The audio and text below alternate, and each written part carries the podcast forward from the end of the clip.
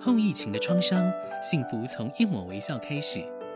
陪着你长大的好朋友立百代，将爱的连结从无到有。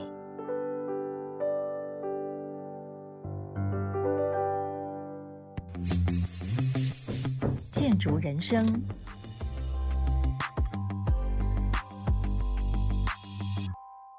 各位好好听的听众，大家好，我是林桂荣主持人 John Lin。今天再一次也再荣幸的访问到陈振雄陈老师，也是陈建筑师。陈老师你好，你好，你好，嗯大家好。嗯我记得陈老师有一年是在台北医学大学老人护理暨管理学系担任副教授。那那时候我知道我们在我们建筑界里头，我们一谈到谈到陈振祥陈老师，就是让他这个管理这种老人建筑呢特别有研究。那你们跟我们这些听众来分享，这实在也是一个机缘呐、是哦，因为真的来讲，我们建筑界上一集有讲到人文跟这个科科技嘛，是哦关心人文是建筑人一定要做到的。是所以有一次呢，我看了一本书啊，这本书是日本的一个医生写的哦，嗯那个呃书名就是《高龄化社会》。哦是哦，那这个在一九七八年吧，还是一九还不到九年呢、的时候呢，这个高龄化社会其实是没有人听过嗯了。但是我有幸呢去看了这本书，而且是写的非非常详尽。嗯后来我就想啊，诶，台湾其实跟日本的经验呢，诶，非常类似。是哦那大概二十年以后呢，日本发生的事情呢，就会发生在台湾。台湾要面临这些问题了，对，所以这样的话，台湾的高龄化社会也是一个大问题。。啊是后来我就再去查我们台湾的整个产业的那个过程啊。是事实上，我们台湾在一九七七年开始啊，从商业改成服务业的那那个时候呢，嗯我们台湾的老化的现象就开始了。嗯那一直到这个二零一四年，这个我们所谓这个战后婴儿潮世代退休的开始的时候呢，我们台湾的那个高龄化越来越严重。是所以我呃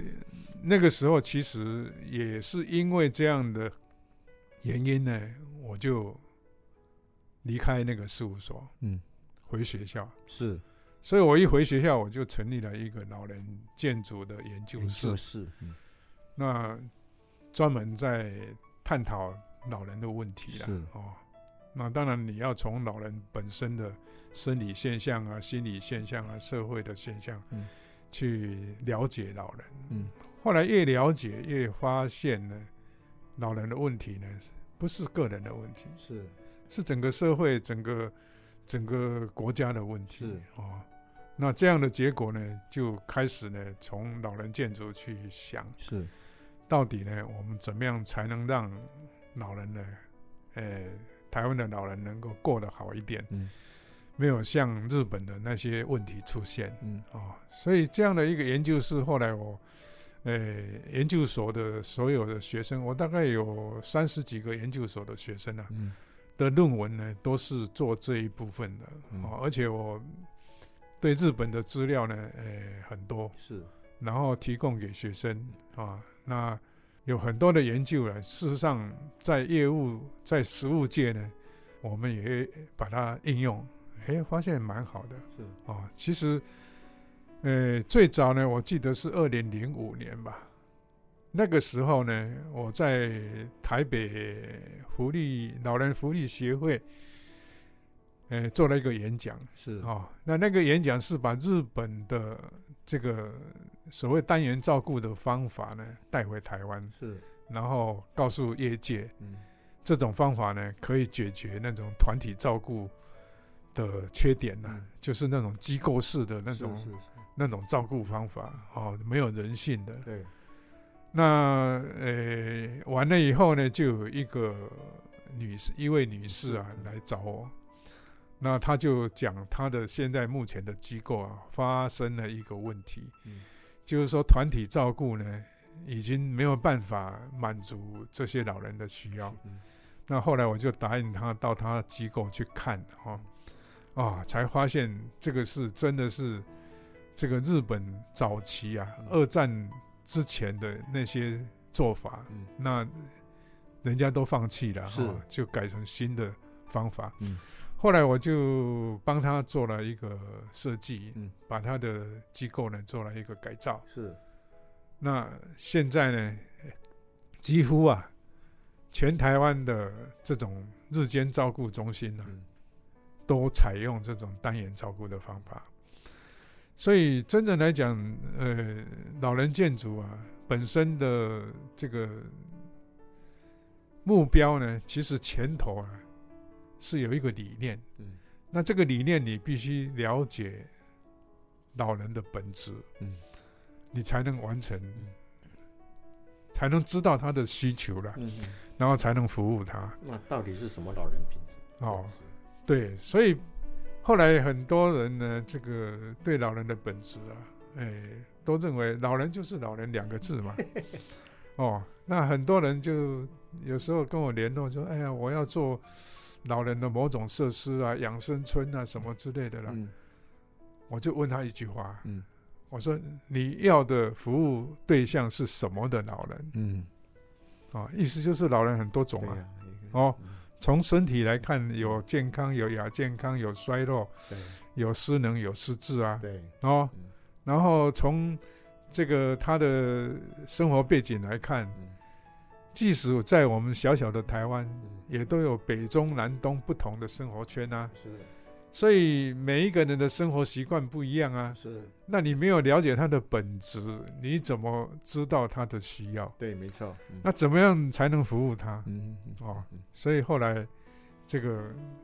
越来越清楚，就是说老人不是只有两个字，对。他前面有好多字， 后面还有好多字。那基本上除了健康之外，有人会定义老人是用年龄来定义嘛？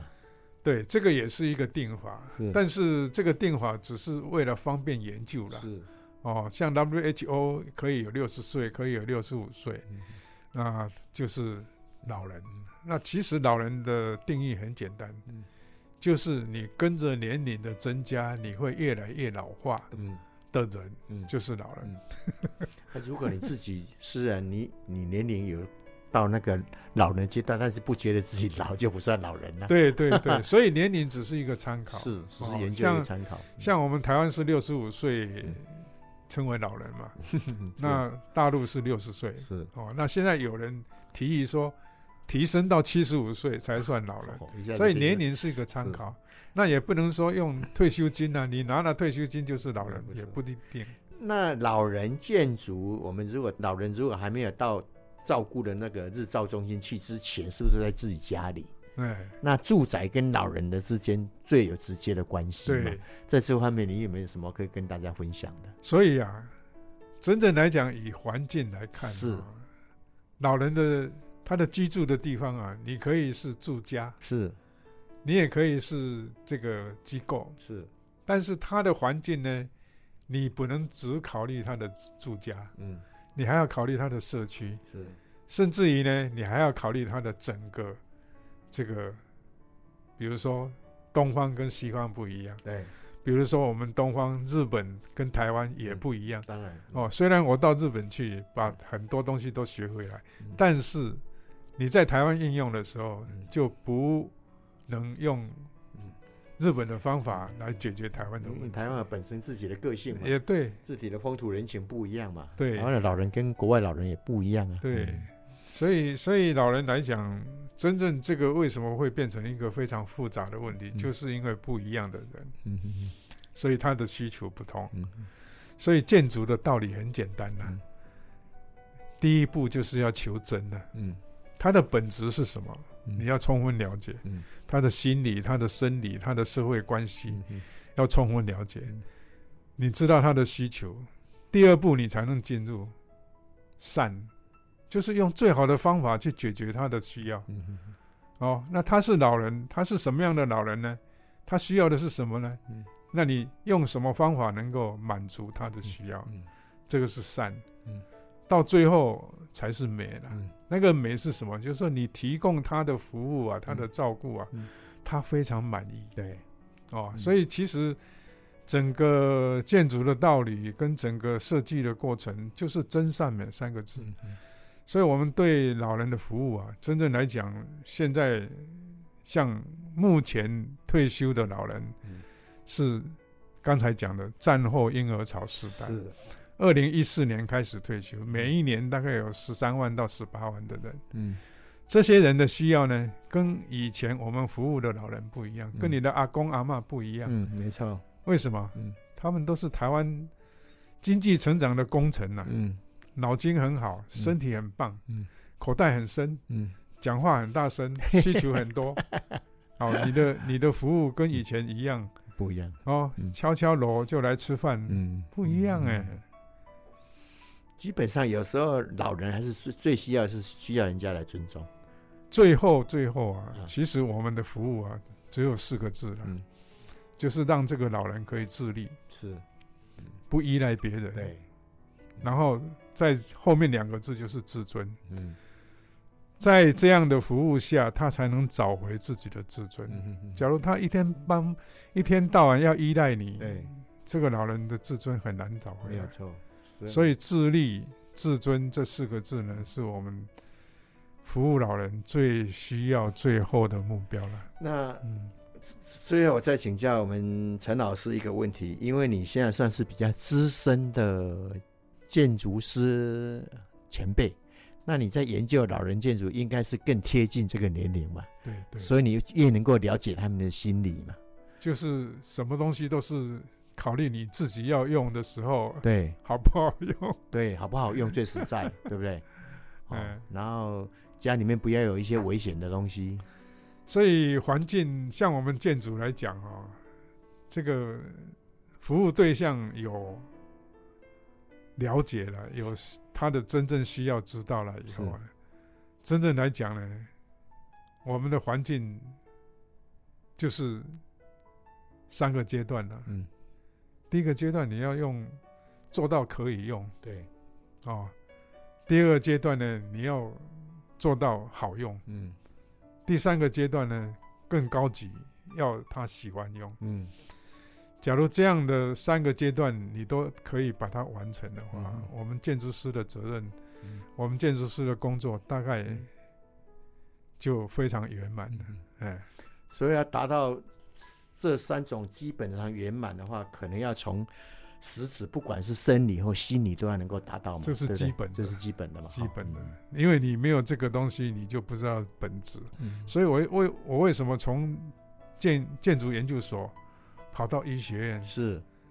就是我可以提供给他们医学院的学生嗯，有关这个环境的问题是，嗯哼，哦。对，没但错是有他们有很多本质的东西我们可以学，是，嗯哎嗯所以我觉得我到医学院去帮他们做这些事情，比如说他们会会会问你健康的老人、嗯亚健康的老人、嗯哦，那衰弱的老人，嗯然后失能的老人、失智的老人，甚至于细分到什么程度呢？嗯假如这个老人是已经是这个阿兹海默症，是还是这个帕金森？是你要提供他怎么样的居住环境，嗯怎么样的社区环境，嗯这个是越来越越细，然后你得到的答案就是他提供以后呢，他就更能自立，是更可以呢不必别人帮忙，然后他就会把自己的自尊呢找回来。哎找回来，对对，所以这个是我们的贡献，所以我嗯是刚开始问您说，你可以在医学大学里面教有关老人建筑，他们在这些学生也提供一些医学方面的资讯，那你也可以对提供对建筑方面的资讯，让老人能够自立自强啊，能够自己照顾自己，才能没找错回自己的自尊嘛，这样子嗯这是最重要的。那今天很感谢我们陈振雄建筑师再一次来接受我的访问，我希望也你永远身体健康啊， 平安喜乐。哎，谢大谢家大家都健康，谢啊谢你谢谢大家，谢谢。